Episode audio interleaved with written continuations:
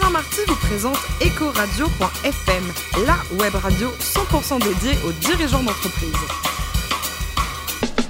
Bonjour à toutes et à tous, bienvenue à bord d'EcoRadio.fm, la radio 100% dédiée aux dirigeants d'entreprise. Retrouvez-nous sur les réseaux sociaux et réagissez sur Twitter sur notre compte Ecoradio-FM. À mes côtés, pour co-animer cette émission, Corinne Galandini, directrice de la gestion privée d'AXA. Bonjour, bonjour Corinne. Bonjour Alain. Aujourd'hui, un premier invité, Thierry Bedos, qui est directeur général de France de SAS. Bonjour Thierry.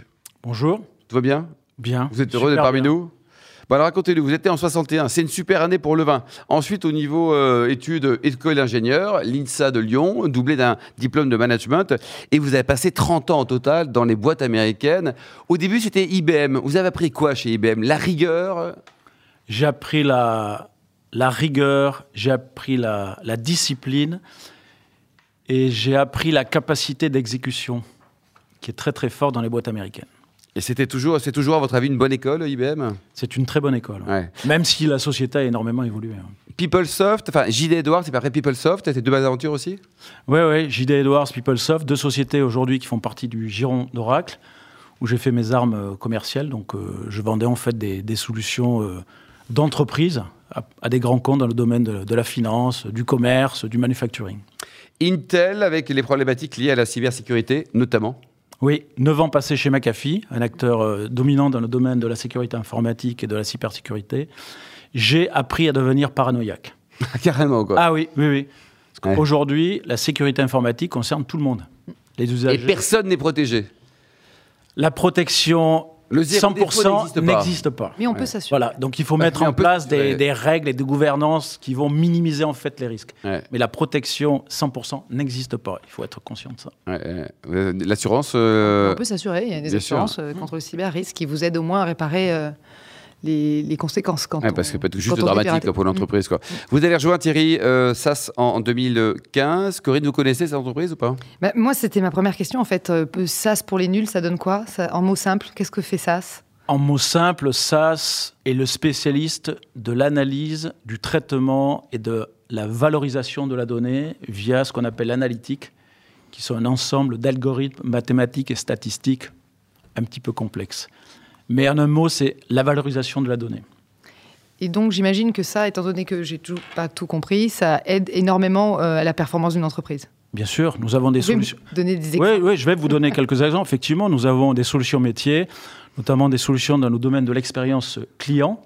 Ça, ça me parle. Et pour certains clients, effectivement, en fonction des, des besoins des clients, des désirs des clients que l'on trouve sur la toile, sur les réseaux sociaux, effectivement, on peut tout à fait anticiper les besoins d'un client et lui pousser l'information qui va bien au moment opportun, de manière à ce que son comportement d'achat puisse être plutôt orienté euh, versus une société X qu'une société Y.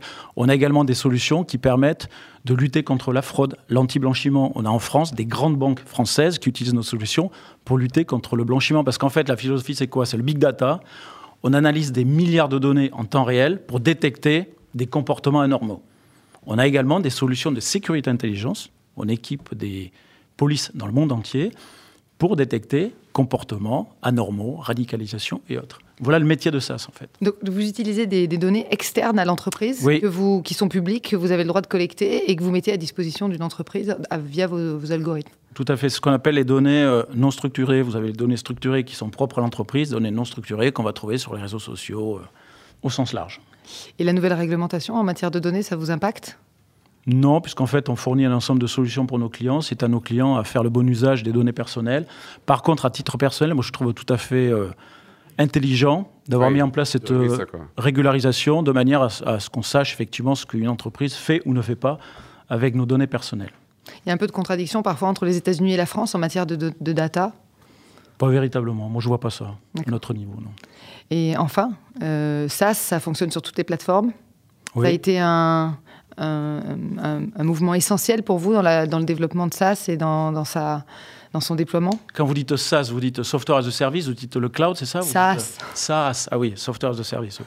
Bah, effectivement, nos solutions euh, fonctionnent ce qu'on appelle dans le jargon on-premise, c'est-à-dire chez nos clients, et fonctionnent également dans le cloud. Juste vous dire aussi que SaaS, on investit énormément sur l'intelligence artificielle. Mm. Ah.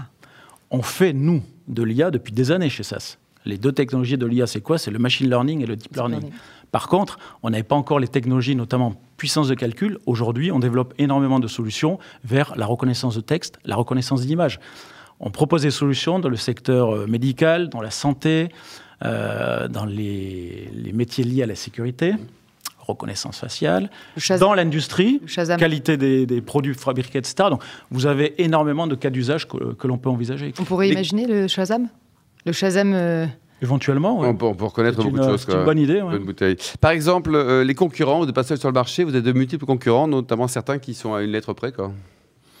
Oui, alors disons que comme c'est un marché extrêmement prometteur et que la transformation numérique est une nécessité pour toutes les entreprises, Tout le monde vient. Quoi. voilà. Donc euh, quand on me dit, mes collaborateurs me disent, il y a de la concurrence, moi je trouve ça extrêmement positif. Ça veut dire qu'il y a un marché, il y a un marché qui est euh, colossal.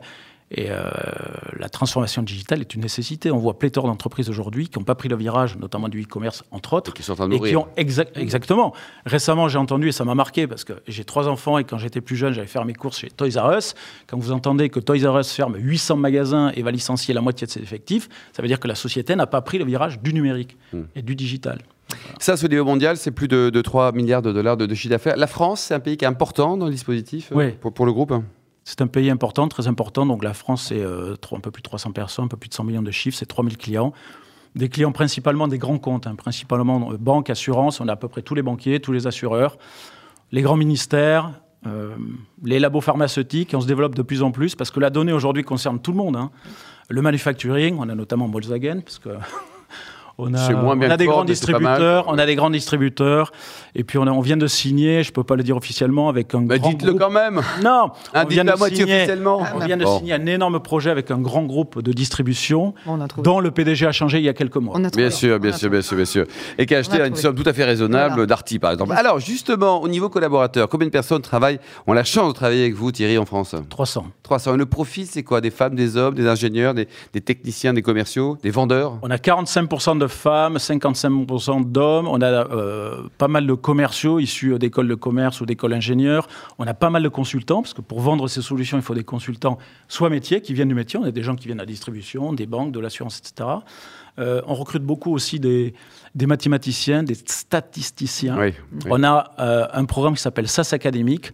On enseigne SAS dans une centaine d'écoles, il faut savoir, en France, universités, grandes écoles. On forme à peu près 20 000 étudiants par an sur les métiers et les solutions SAS. Et on a notamment un, un programme qui s'appelle le SAS Spring Campus, où en fait on forme un mois par an des jeunes étudiants. Un tiers, on les garde pour nous, un tiers pour nos clients et un tiers pour nos partenaires, du type Capgemini, Accenture, CGI et autres. Aujourd'hui, le DSI, euh, quel regard vous portez sur cette fonction, son rôle aujourd'hui, sur l'évolution interne Thierry Bedos Bah, le DSI, euh, il est au cœur de la transformation numérique. Si, vous voulez, un, un projet de transformation numérique, c'est pas un projet technologique, surtout pas. Hmm. Si on l'aborde uniquement par l'angle technologique, le projet, il est voué à, à l'échec. Donc, un projet de transformation numérique, il faut parler au métier, il faut parler à la DSI, à l'informatique, et il faut aussi parler au digital, parce que de plus en plus, on voit l'IT d'un côté et le digital. Donc, il faut parler à ces trois composantes. Et il faut également qu'il y ait un sponsorship de l'état-major, de la direction générale de l'entreprise. C'est la seule façon de mener ce Et genre go, de sinon projet ça ne marchera pas. à Quoi. terme. Bien sûr. Monsieur Macron, vous l'aimez? Oui, parce Est-ce que, vos actionnaires américains se moi disent je l'aime bien. Nouvelle-France grâce à Macron Exactement ce que j'allais Bon. dire. Je suis pas mal dans des rendez-vous, enfin, des réunions internationales, et l'image de la, de la France a complètement changé. Tout le monde me parle du président Emmanuel Macron. Euh, effectivement, Président. il est jeune, Oui. il a 40 ans, il a 40 ans, il donne une image de la France qui est beaucoup Ouais. plus positive, beaucoup plus dynamique, et il connaît le numérique. Et puis il parle anglais en plus, Thierry. hein. Et en plus, il parle anglais, donc Ouais. c'est parfait. Dernier livre lu, Thierry, c'est quoi? Euh, c'est ma femme qui me l'a offert euh, au mois de mai. C'est les leçons du pouvoir de François Hollande. Donc, euh, quoi qu'on pense, ouais, ça- quoi qu'on pense de François Hollande, c'est un bouquin qui m'a passionné. quoi. En plus, il a vécu des situations compliquées. Ouais, c'est vrai. Et en interne et en externe. Donc, c'est c'est intéressant.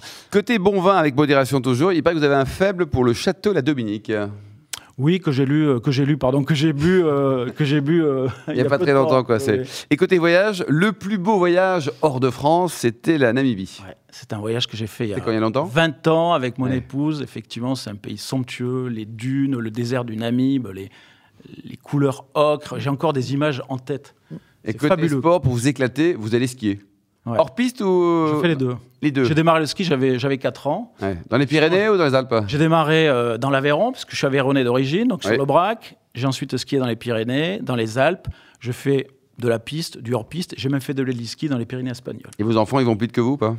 Oui, aujourd'hui, ils vont. Ah, il y a un petit doute sur le oui quand même. C'est agaçant ou pas? Non, non, mais j'aime Oh, bien bah, les sur bien le les challenges, je vais relever le challenge. Et enfin, vous, à titre personnel ou alors euh, professionnel, vous soutenez des, des causes caritatives, Thierry? Oui, alors chez SAS, euh, on fait euh, ce qu'on appelle la course du cœur. C'est le soutien aux dons d'organes. C'est une course à pied entre Paris et les Arcs. C'est 750 km. Il y a plusieurs entreprises. hein. Et donc, on a 16 coureurs. Ils se relaient tous les 10-20 km. Euh, soit en vélo, soit à pied.